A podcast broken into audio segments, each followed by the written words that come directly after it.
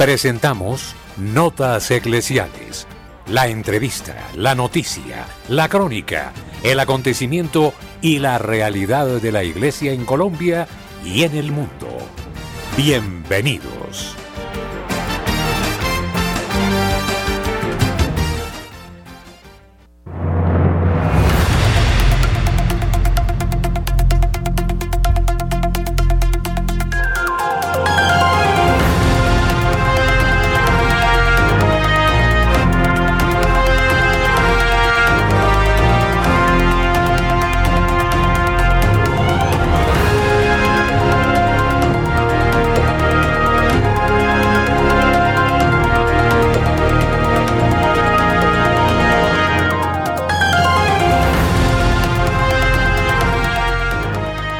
Oyentes amables de Radio María, muy buenos días.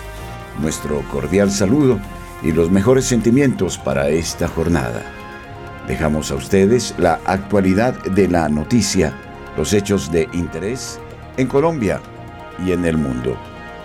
Con ustedes, Luis Fernando López, Camilo Ricaute, este servidor, el padre Germán Acosta. La opinión el análisis. Editorial en Radio María.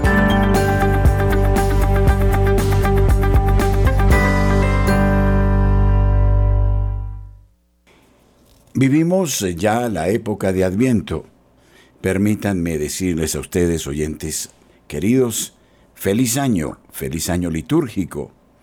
Ojalá sigamos eh, todos los pasos que nos regala la Santa Madre Iglesia, a lo largo de este tiempo, desde el Adviento hasta la Natividad de Jesucristo, la Epifanía, el tiempo ordinario y luego el tiempo de la Cuaresma, para dar paso al grito jubiloso de la Pascua y proseguir meditando toda la historia de nuestra salvación durante el tiempo ordinario hasta concluir el nuevo año y luego de celebrar los principales misterios que son nota de nuestra fe, la Santísima Trinidad, el cuerpo y la sangre de Jesucristo, el corazón de Jesús y por supuesto la proclamación de Jesús Rey del universo.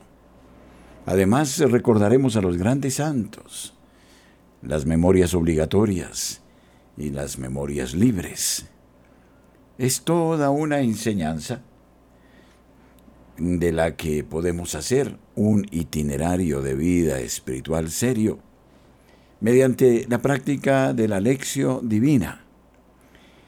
Es cuestión de proponérnoslo y entonces será un año santo que nos acercará mucho más a la realidad de Jesucristo.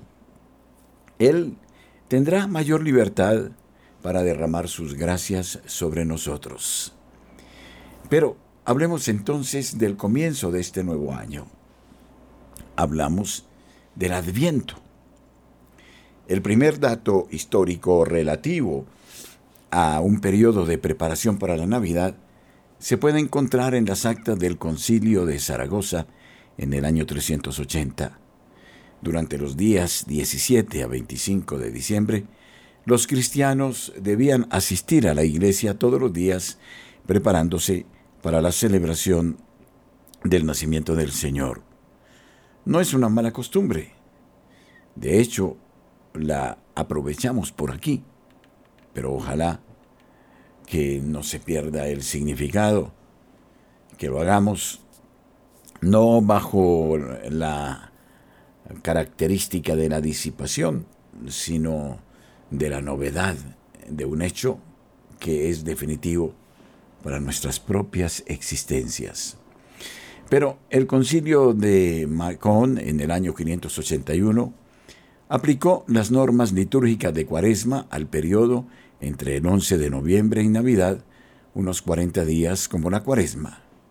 San Cesáreo de Arles, medio siglo antes, había pronunciado las primeras homilías de Adviento que se han conservado. Los alemanes lo único que inventaron fue la corona de Adviento, una corona con cuatro velas que se van encendiendo una a una los cuatro domingos de Adviento. Bueno, y por supuesto las chocolatinas del calendario de Adviento, que tampoco están mal. El tercer domingo de Adviento, por ejemplo, el sacerdote se viste de rosa.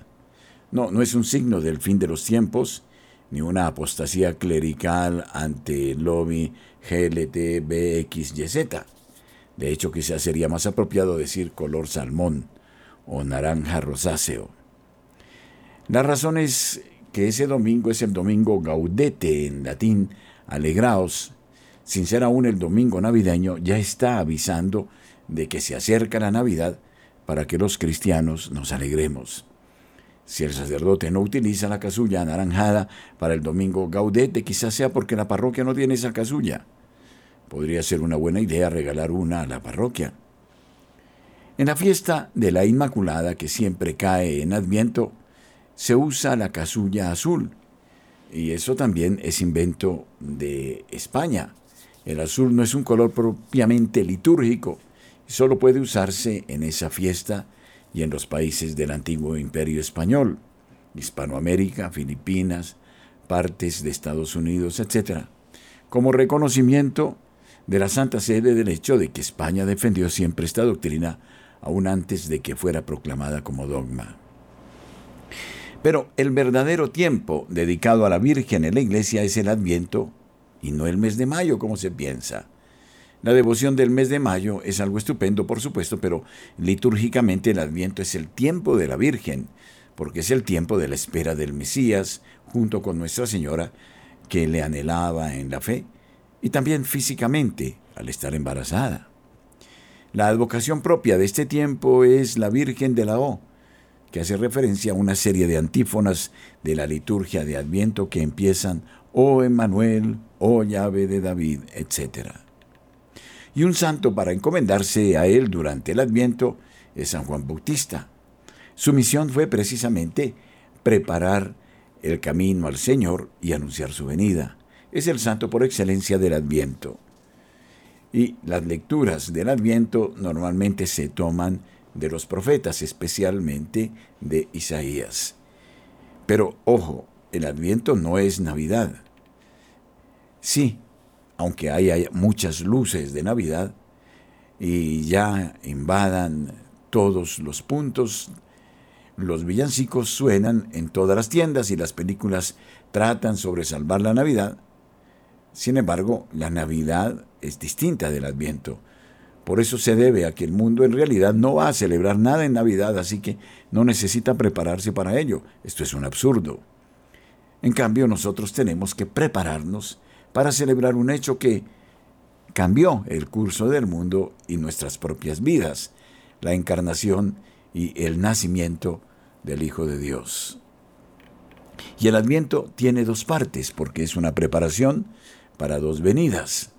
La primera parte del adviento hasta el 16 de diciembre prepara para la segunda venida de Cristo, para la parucía del fin de los tiempos, y las lecturas en la misa si nos fijamos, se centran en el fin del mundo. En la segunda parte del Adviento, entre el 17 y el 24 de diciembre, los días que inventó el concilio de Zaragoza y en los que nosotros hacemos la novena de aguinaldos, las lecturas y la liturgia se refieren ya explícitamente a la preparación de la Navidad. Ahora entonces es tiempo de gracia, es tiempo de salvación, es tiempo de conversión es tiempo de preparar el acontecimiento que cambiará la suerte de los hombres, la encarnación, el nacimiento del Hijo de Dios.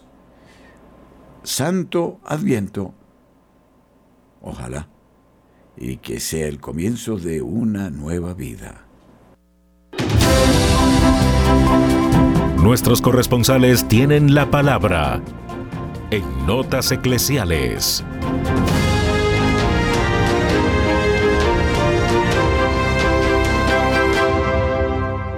Ocho de la mañana, 14 minutos, iniciamos esta ronda informativa por el país. Iniciamos en la ciudad de Bucaramanga con Nairo Salinas. Nairo, buenos días. Muy buenos días para todos los oyentes de Radio María. Iniciamos contándoles que se cayó el acuerdo 080 que incrementaba el costo de matrículas para los estudiantes de la Universidad Industrial de Santander.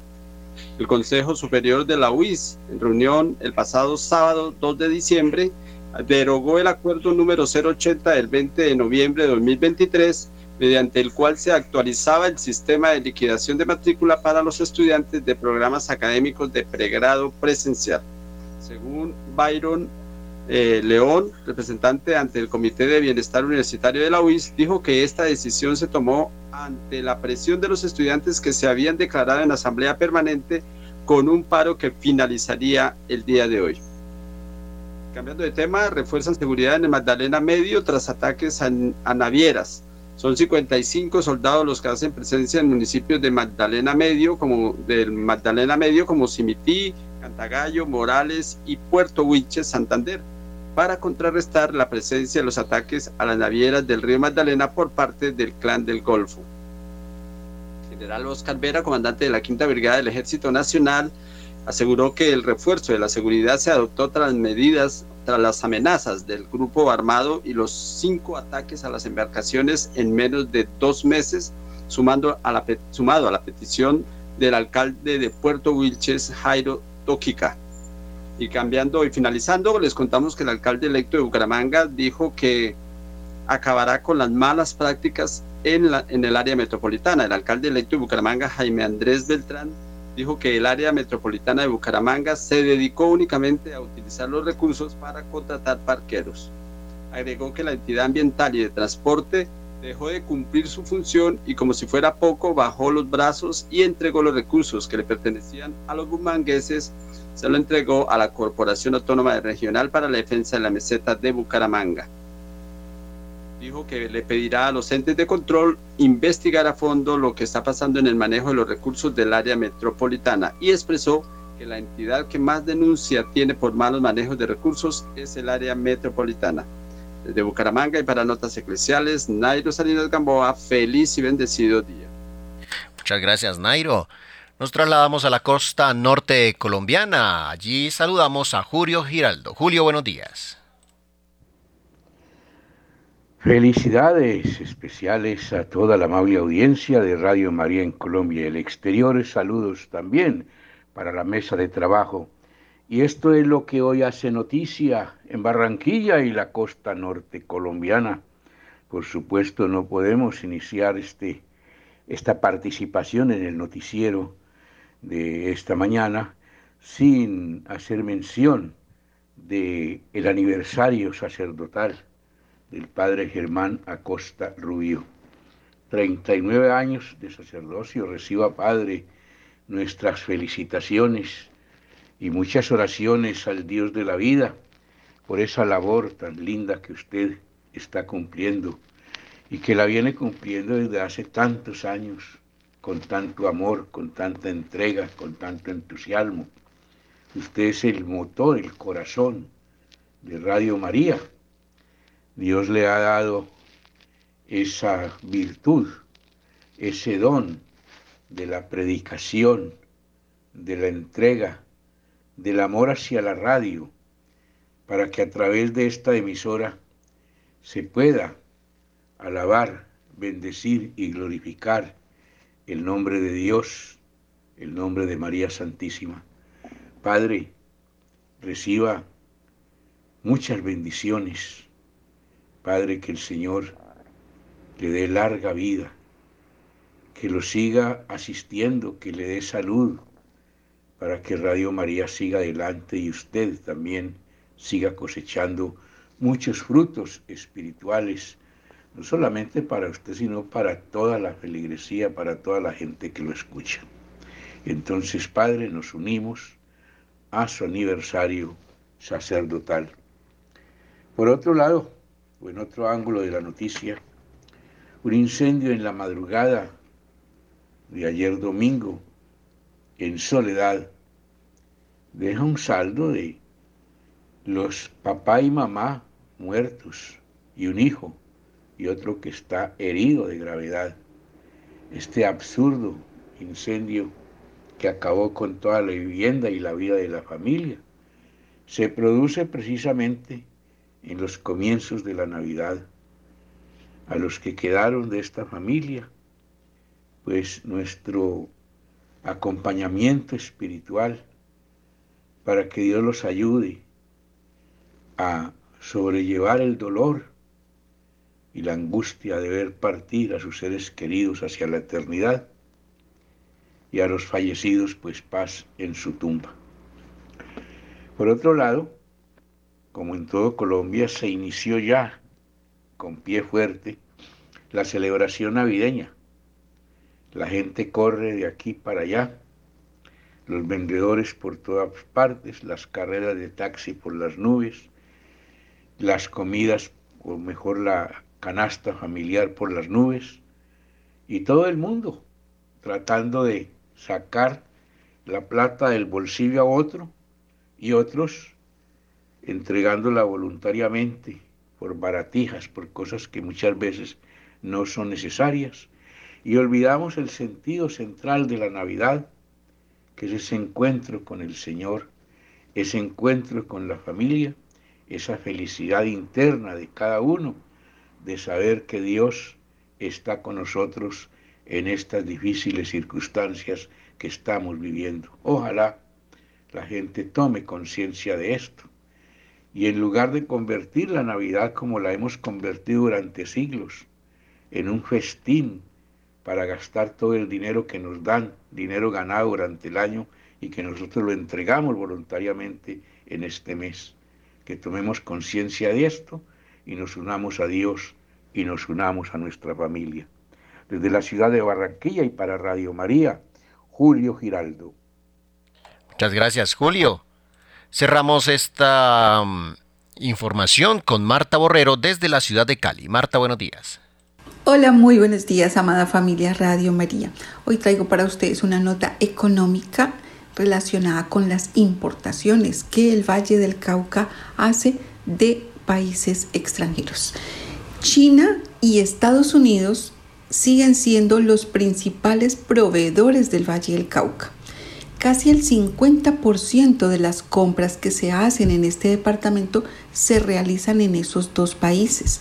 De acuerdo con un reciente informe de la Cámara de Comercio de Cali, el 24.6% de las compras regionales se hicieron este año en el país asiático y el 21.1% en el mercado estadounidense. Otros proveedores son Brasil, México, Argentina y Perú, pero en menores participaciones que no pasan del 5%.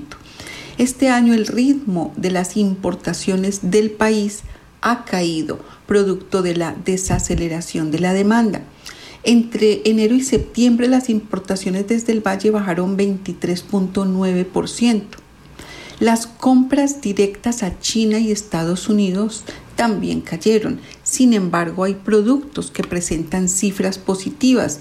Por ejemplo, entre los cinco principales productos importados por el Departamento del Valle desde China están los abonos minerales o químicos nitrogenados, que registraron el mayor incremento relativo anual con el 17.3%. También crecieron 11% las compras de vajilla y artículos de uso doméstico y artículos de higiene o tocador de plástico, pero cayeron las importaciones de neumáticos, motocicletas e insecticidas. El Valle aumentó las compras en Estados Unidos de automóviles en un 40% entre enero y septiembre del año y de soya en un 15%. Por el contrario, cayeron las importaciones de maíz, carne y habas. De otros territorios como Brasil, el Valle importó 1.114 millones de dólares en maíz y 22.261 millones en azúcar, lo que no es usual siendo el Valle del Cauca un territorio productor del endulzante. Harold Londoño, gerente de estudios económicos y analítica de la Cámara de Comercio de Cali, explicó que las importaciones son importantes porque muestran la evolución de consumo de hogares, materias primas e inversión empresarial. comillas. La mitad de lo que importan las empresas del Valle del Cauca son materias primas a las que, a las que se les transforma, agregan valor y se distribuyen en el mercado nacional e internacional.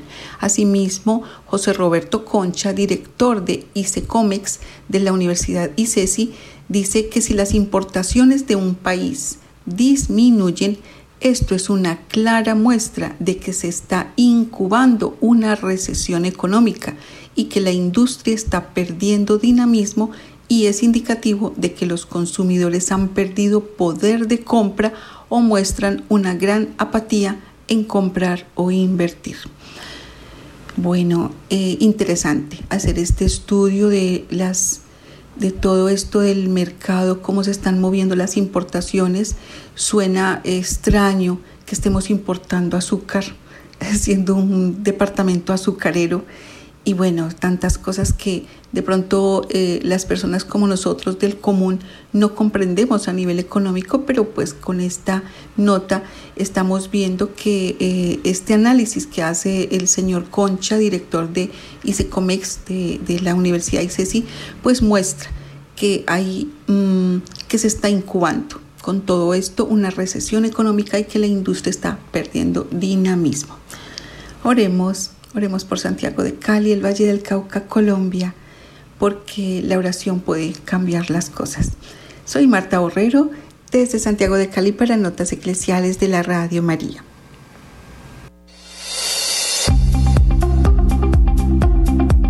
En el satélite Radio María, en Colombia, la gracia de una presencia.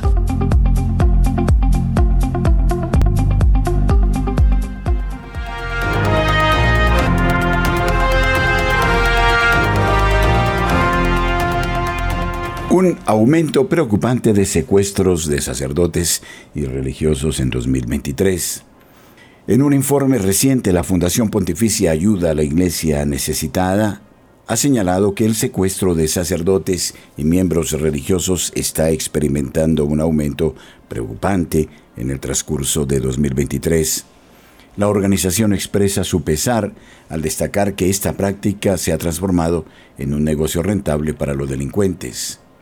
Según el informe divulgado el 13 de noviembre, se proporcionan detalles que indican que, a pesar de la mayoría de las personas afectadas son liberadas, lamentablemente algunos encuentran la muerte, generando un continuo temor entre la comunidad católica. Hasta el 13 de noviembre de este año, la iglesia que sufre registró un total de 20 casos de secuestro involucrando a sacerdotes, religiosos y seminaristas. Esta cifra muestra una ligera disminución en comparación con el informe de diciembre de 2022, que documentó 28 secuestros de agentes pastorales a lo largo de ese año. Entre los secuestrados, lamentablemente, uno perdió la vida, mientras que los otros 22 fueron liberados. Destaca el caso del novicio benedictino Godwin S., quien fue secuestrado en su monasterio el 17 de octubre y posteriormente asesinado a tiros. En el transcurso de este año se han registrado dos asesinatos de sacerdotes y un seminarista en distintos contextos. El inicio de 2023 estuvo marcado por un secuestro en la diócesis de Kitty. Además, en la diócesis de Mina, al norte del país, el sacerdote Isaac Aki fue trágicamente quemado vivo cuando unos criminales incendiaron la casa parroquial donde residía. En este mismo incidente, el padre Collins, quien lo acompañaba, resultó herido de bala al intentar escapar, pero logró sobrevivir. Después de experimentar tres meses de relativa tranquilidad desde abril, prácticamente cada mes ha sido testigo de al menos un nuevo caso de secuestro. El incidente más reciente ocurrió en noviembre con el secuestro del padre Andrew Anana, quien afortunadamente fue liberado en menos de 24 horas. Cabe destacar que el padre Anana ya había sido víctima de un secuestro en 2019.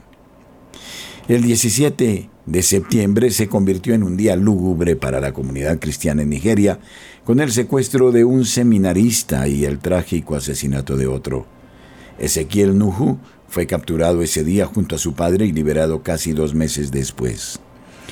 Por desgracia, el seminarista Na Aman Lami, de 27 años, perdió la vida en un ataque a la rectoría de la parroquia donde desempeñaba su labor como ayudante. Aunque los sacerdotes lograron escapar, Dan Lamy encontró la muerte cuando los agresores incendiaron la casa parroquial. De acuerdo con el informe de ACN, el año 2023 ha sido testigo del asesinato de cuatro religiosos y sacerdotes, igualando la cifra registrada en el año anterior. Es una noticia absolutamente triste y repudiable.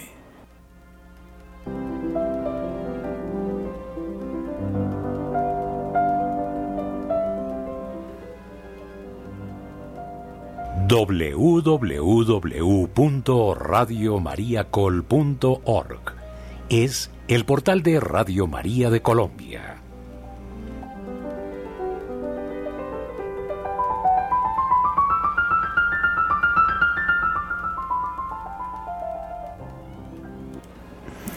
El obispo Kevin Rhodes eh, de la diócesis de Fort Wayne, South Bend, Indiana, denunció a St. Mary's College y a su presidente por apartarse de la enseñanza católica.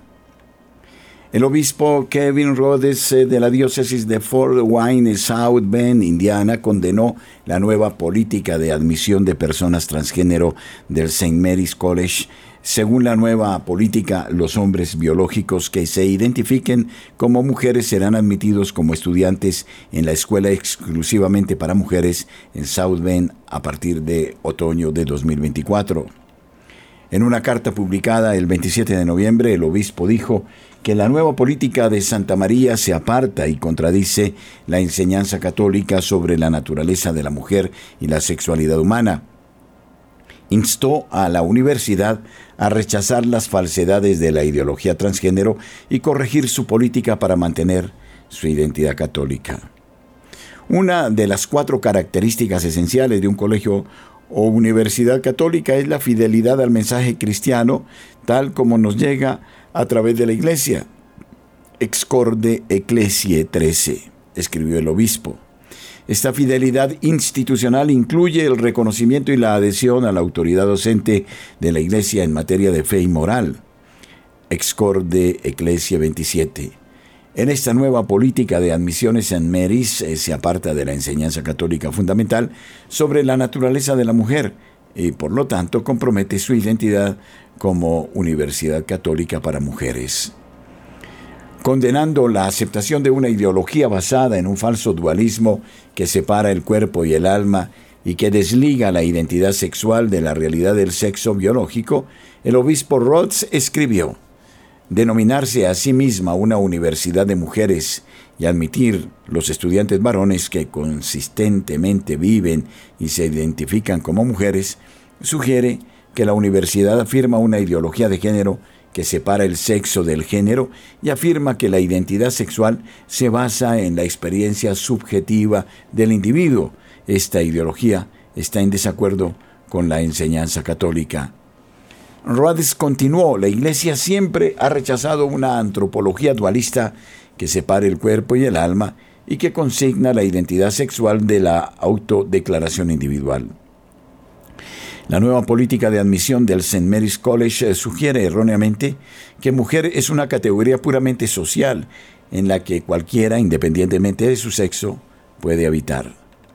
El obispo también criticó a la presidente de St. Mary, Katie Conboy, por adoptar la posición errónea de que el sexo se asigna al nacer.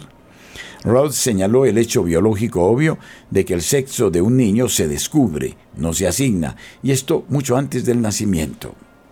También enfatizó que es enseñanza católica que la diferencia sexual y el propio sexo están determinados por Dios mismo como creador. El obispo escribió, la carta del presidente también habla erróneamente de sexo asignado al nacer, una expresión común que transmite la comprensión filosófica de que el sexo no es un aspecto innato y reconocible de nuestra naturaleza encarnada, sino una categoría arbitraria que puede ser de cambio. Normalmente, el sexo de una persona puede determinarse mucho antes del nacimiento. El sexo de una persona se descubre, no se asigna. Es Dios quien crea a los seres humanos como hombre o mujer. Como enseña el catecismo de la Iglesia Católica, al crear al ser humano hombre y mujer, Dios da dignidad personal por igual a uno y a otro. Cada uno de ellos, hombre y mujer, debe reconocer y aceptar su identidad sexual. El obispo pidió a Santa María que se adhiera a la enseñanza católica al respecto. Para ser fiel a su identidad y misión católica, cada institución católica tiene el deber de defender la verdad del Evangelio y acompañar con amor a todos los que luchan por aceptar y vivir la enseñanza de la Iglesia, declaró Rhodes. Esto incluye la verdad sobre la persona humana creada por Dios, con una identidad sexual encarnada como hombre o mujer, con una unidad de cuerpo y alma advirtiendo contra una noción falsa de caridad que aceptaría las mentiras de la ideología transgénero, Rhodes advirtió que la solidaridad en el amor no significa afirmar una comprensión de la identidad sexual que no sea cierta. Significa afirmar la dignidad de cada persona como persona humana creada a imagen y semejanza de Dios y como hermano en la familia de la Iglesia o en la familia humana. El obispo concluyó señalando que el problema esencial no es una cuestión de hospitalidad, sino de aceptación o rechazo de la enseñanza católica. El deseo del St. Mary's College de mostrar hospitalidad a las personas que se identifican como transgénero no es el problema. El problema es que una universidad de mujeres católicas adopte una definición de mujer que no es católica, escribió. Luego pidió a la administración de la universidad que revierta su política para alinearla con la enseñanza católica, declarando, instó a la Junta Directiva de St. Mary's College a corregir su política de admisiones en fidelidad a la identidad católica y la misión que tiene a su cargo proteger y rechazar ideologías de género que contradigan las enseñanzas autorizadas de la Iglesia Católica sobre la persona humana, el sexo y el género. Recuerden ustedes, el próximo 14 de diciembre viviremos una jornada de acción de gracias. Se suspenderá la programación normal para que a lo largo del día expresemos al Dios uno y trino nuestra gratitud por los bienes que nos concede, que son demasiados. Ojalá haya gran entusiasmo en este día de acción de gracias que pretende además la unión de la familia católica colombiana. Celebramos los 27 años de Radio María en Colombia. Les presentamos a todos ustedes la nueva Agenda 2024 conmemorativa a San José. Es un regalo que todos debemos tener. Ofrécela a tus hermanos, a tus amigos, por Navidad o por Año Nuevo. Adquiérala ya en todas las oficinas de Radio María en el país por tan solo 8 minutos para apoyar la evangelización. 8 minutos que usted le regala a la Madre de Dios la nueva agenda Radio María 2024. 27 años de Radio María en Colombia es gracia y presencia. Un artículo interesante de Lifeside News traemos a ustedes sobre cómo la ONU utilizó el COVID para marcar el comienzo de un estado policial global los objetivos de desarrollo sostenible de las Naciones Unidas no tienen que ver con la sostenibilidad, son herramientas para facilitar la implementación de un gobierno mundial único. El término que utiliza la Alianza Globalista para describir su red es Asociación Público-Privada Global o G3P, el G3P está compuesto por la mayoría de los gobiernos del mundo, organizaciones intergubernamentales, corporaciones globales, importantes eh, fundaciones filantrópicas, organizaciones no gubernamentales y grupos de la sociedad civil. Colectivamente son las partes interesadas que están implementando los ODS. Si bien el ODS 16 pretende promover sociedades pacíficas e inclusivas y justicia para todos, este objetivo en realidad trata de consolidar la autoridad, explotar las amenazas para promover la hegemonía del régimen e implementar un sistema global de identidad digital, identificación digital controlado centralmente. Una identidad digital no es simplemente una forma de identificación. Su identidad es quién es usted y una identidad digital mantendrá un registro permanente de sus elecciones y comportamientos las 24 horas del día, los 7 días de la semana.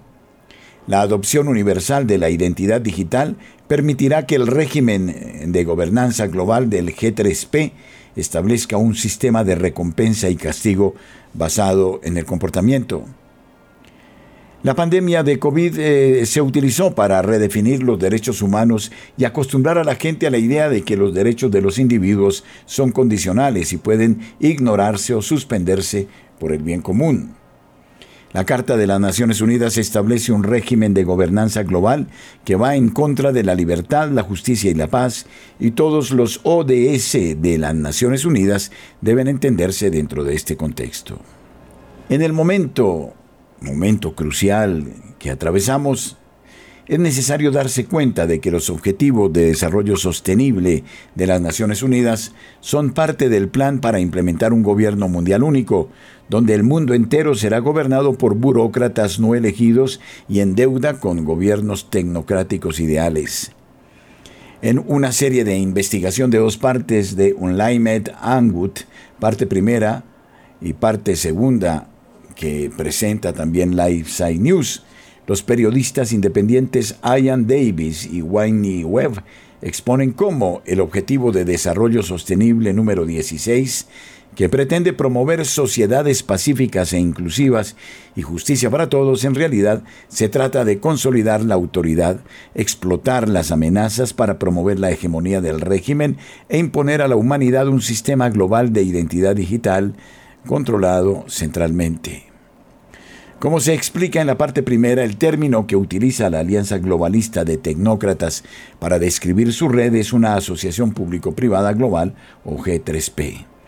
El G3P está trabajando incansablemente para crear las condiciones necesarias que justifiquen la imposición tanto de una gobernanza global con dientes como de su prerequisito mm, de identificación digital.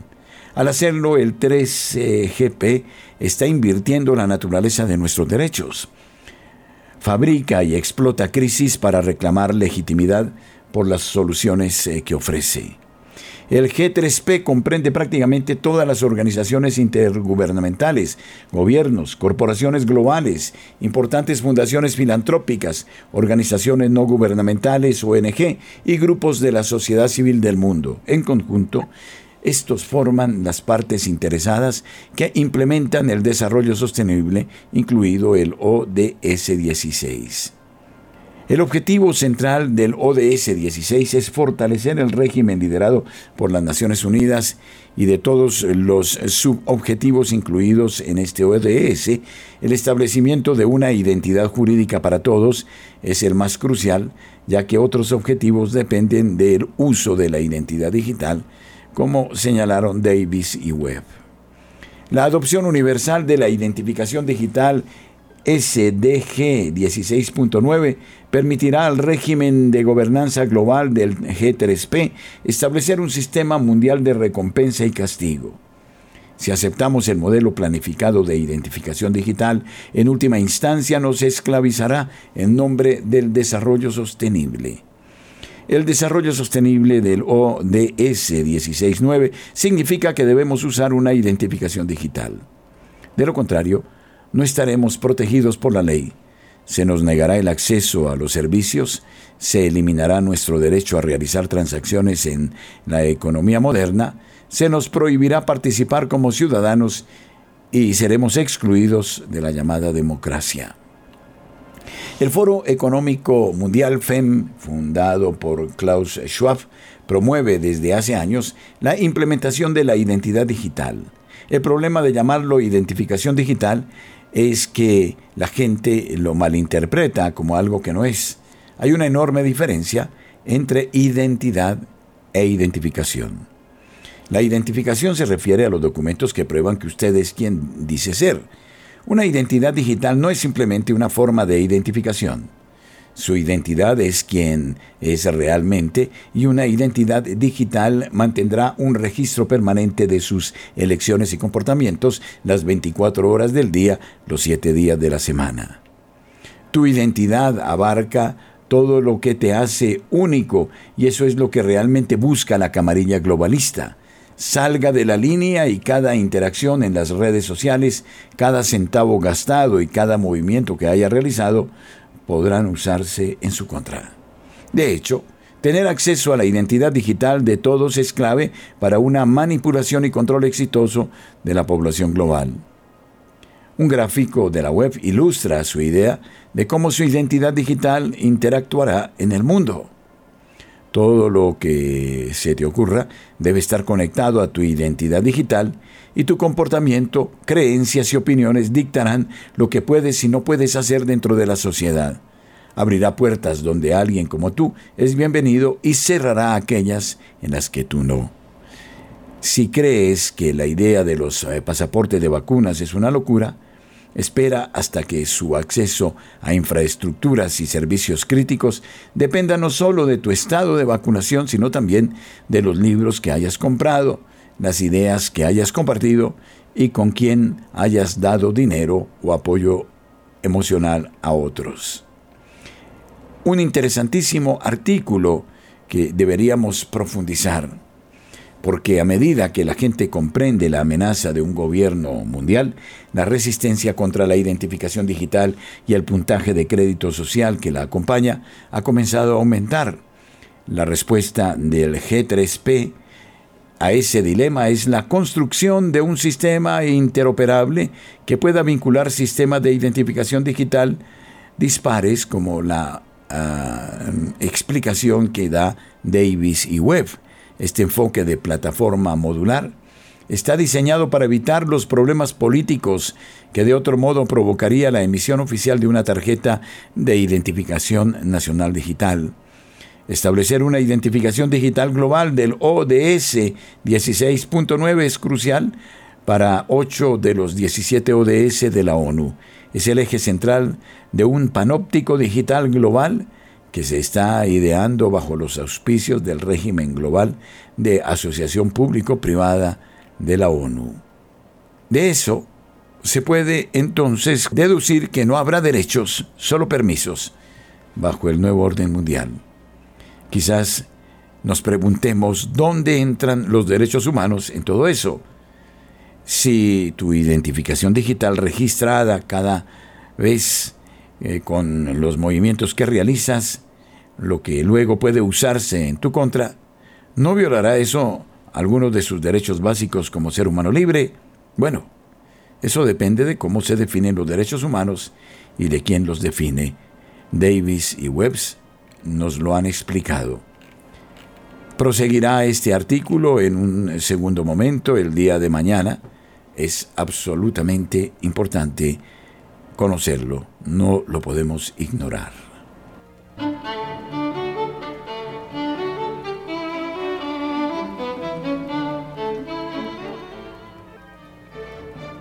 Una sola radio, una sola misión. Radio María en el satélite.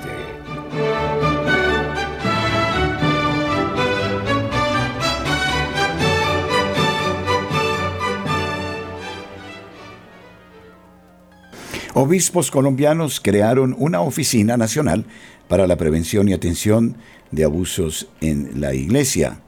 El martes 28 de noviembre en Bogotá se llevó a cabo el acto de presentación oficial de la Oficina para la Cultura del Cuidado de la Conferencia Episcopal de Colombia.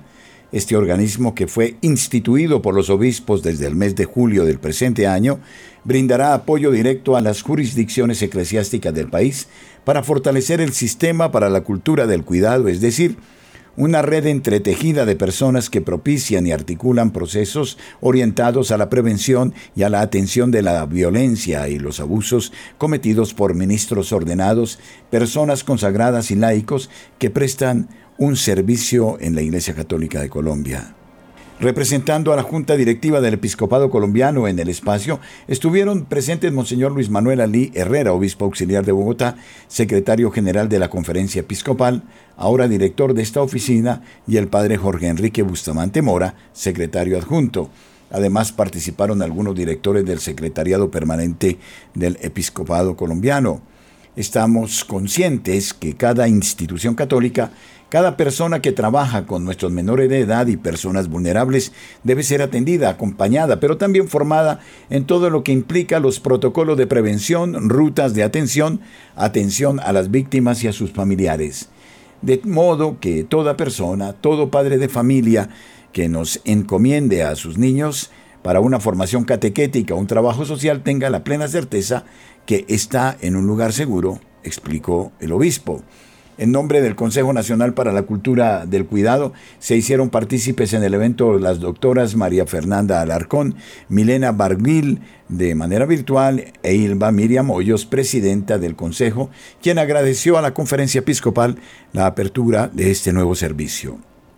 En alguna medida podemos decir que era una necesidad sentida que existiera una dependencia de la conferencia episcopal encargada de implementar las líneas guía las líneas operativas y que bajo la coordinación del Consejo Nacional nos ayudará a generar esta cultura, a crear una red colaborativa, a trabajar con las víctimas, a elaborar informes solicitados por la Pontificia Comisión, por la Santa Sede, por las autoridades del Estado, afirmó la abogada.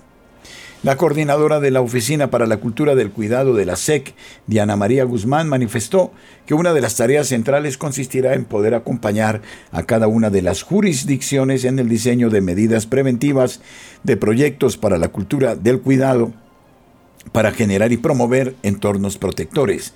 Además dio a conocer que desde esta dependencia se promoverán acciones restaurativas con las víctimas, las familias y las comunidades que han sido afectadas por estas situaciones y también, si es necesario, con los agresores. En el caso específico de las denuncias, cada jurisdicción eclesiástica se encargará de recibirlas y tramitarlas. La Oficina para la Cultura del Cuidado de la SEC no tendrá funciones asociadas a este aspecto ni a la investigación previa, ni le corresponde la instrucción del proceso penal o administrativo canónico. Sin embargo, las funcionarias estarán prestas a poder atender inquietudes y requerimientos que se presenten en las diferentes instituciones de la Iglesia a través de estas direcciones www.sec.org.co backslash cultura guion del guion cuidado. Los correos electrónicos iglesias eh, seguras eh, sec arroba sec.org.co o iglesias protectoras arroba sec.org.co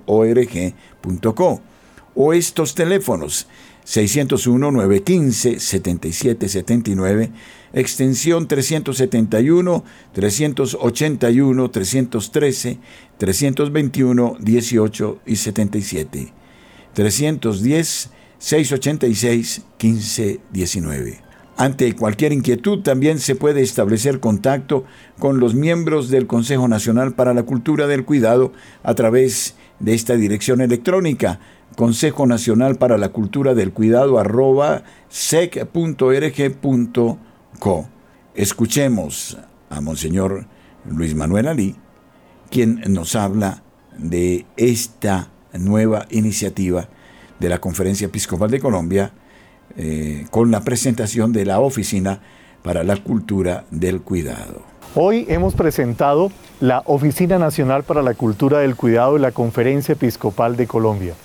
Con ella queremos seguir animando, acompañando y también asistiendo a cada una de las 78 arquidiócesis, diócesis y vicariatos apostólicos que tenemos en Colombia, la Iglesia Católica, para seguir haciendo de nuestra iglesia un hogar seguro para nuestras niñas, niños y adolescentes y personas vulnerables.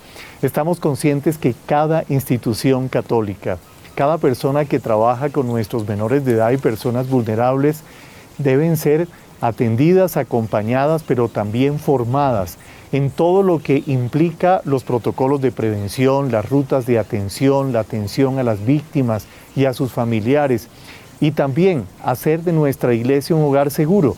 Por eso, la recepción de las denuncias y la atención de los casos, tanto canónica como la colaboración con la autoridad civil. Con esta Oficina para la Cultura del Cuidado, todos los obispos de Colombia, que caminamos en esta bellísima nación nos seguimos comprometiendo para hacer de nuestra iglesia un hogar seguro para nuestras niñas, niñas y adolescentes y personas vulnerables.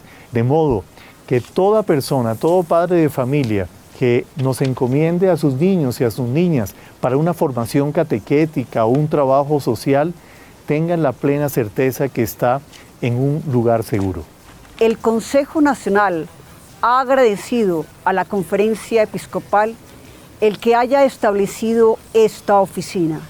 En alguna medida podemos decir que era una necesidad sentida que existiera una dependencia de la conferencia episcopal encargada de implementar las líneas guía, las líneas operativas y que bajo la coordinación del Consejo Nacional nos ayudara a generar esta cultura, a crear red colaborativa, a trabajar con las víctimas, a elaborar informes solicitados por la Pontificia Comisión, por la Santa Sede.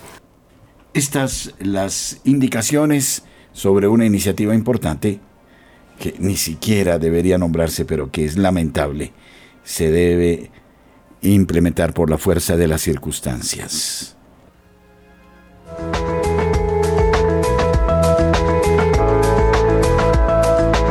En todas las horas, en Colombia, Radio María es su compañía.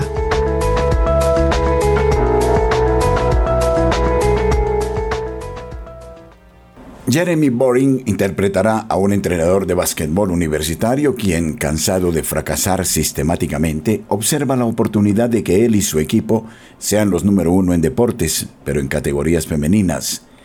La película será una comedia que buscará evidenciar las absurdas posiciones actuales del progresismo a nivel mundial con la falsa idea de que los hombres que se autoperciben mujer pueden competir de igual a igual con las mujeres. Pero no solo eso, ya que la película también evidenciará cómo el feminismo se indigna ante este oportunismo, pero a su vez se debe tragar sus propias palabras, pues a lo largo de los últimos años han fomentado la participación de más mujeres trans, hombres biológicos, en las categorías femeninas. Esta comedia también contará con la participación de Ben Shapiro y del republicano Ted Cruz. Se estrenará el 1 de diciembre en la plataforma Daily Wire más. Una película que merece una crítica y que sugiere cómo se están buscando todos los medios para generar este tipo de modelos y para imponerlos ante la opinión pública, algo que incluso pone en graves dificultades al Comité Olímpico Internacional, quien eh, tendrá que velar por las justas competencias y por el respeto, en este caso, de los géneros en eh, las distintas disciplinas deportivas. Los católicos son reeducados en campos de concentración en Hong Kong a pesar del diálogo y el pacto secreto del Vaticano con China. Las autoridades de Hong Kong están obligando a los jóvenes reclusos arrestados durante las protestas en favor de la democracia de 2019 a asistir a sesiones de educación patriótica para limpiarlos de puntos de vista ideológicos extremos, informa un grupo de vigilancia católico. Los programas de reeducación que aplican las autoridades de Hong Kong imitan las técnicas de lavado de cerebro empleadas por el Partido Comunista Chino a los uigures en Xinjiang y a los católicos chinos clandestinos que se niegan a alistarse en la Asociación Patriótica Católica China controlada por el Estado, revela Asia News, la agencia de prensa oficial del Pontificio Instituto para las Misiones Extranjeras, en un reportaje del miércoles anterior. En 2019, el movimiento democrático de Hong Kong protagonizó multitudinarias protestas contra la aplicación de una ley que habría permitido la extradición judicial a China. Luego las manifestaciones crecieron para incluir llamados al sufragio universal y una mayor participación popular en el gobierno. Según eh, datos eh, proporcionados por el gobierno de la ciudad de Hong Kong, de las decenas de miles de personas arrestadas, más de mil eran menores de 18 años. El secretario de Seguridad Chris Tang eh, dijo a Lejco, el Parlamento de la ciudad, que el fiscal había procesado penalmente a 517 menores arrestados en relación con las protestas de 2019. Además, eh, las marchas y ejercicios militares forzados, los jóvenes eh, detenidos eh, son obligados a asistir a clases de educación cívica y moral y de seguridad nacional, informa Asia News. Estos programas de reeducación también se imponen a estudiantes de primaria y secundaria, así como a estudiantes universitarios después de que en el verano de 2020 se adoptara una draconiana ley de seguridad nacional patrocinada por Beijing para acabar con el movimiento pro democracia. El exobispo católico de Hong Kong, el cardenal Joseph Zen, de 90 años, está siendo juzgado actualmente por presuntamente no registrar correctamente el Fondo de Ayuda Humanitaria 612 que brindó asistencia legal y médica a los manifestantes encarcelados del movimiento democrático. Una situación supremamente difícil la que se vive en Hong Kong. A ustedes, mil gracias por estar con nosotros y no lo olviden, el próximo 14 de diciembre será Día de Acción de Gracias, motivo para bendecir al Señor por lo que nos ha dado, la comida, el alimento, las cosechas, los climas, la familia y tantas cosas más. Son demasiados los elementos para bendecir al Señor. Que ese día sea verdaderamente un día de plegaria en familia y de acción de gracias por los bienes que Dios nos concede. Hasta otro momento. Luis Fernando López, Camilo Ricaurte, este servidor, el Padre Germán Acosta, les invitan a proseguir con nosotros a lo largo de esta jornada en Radio María.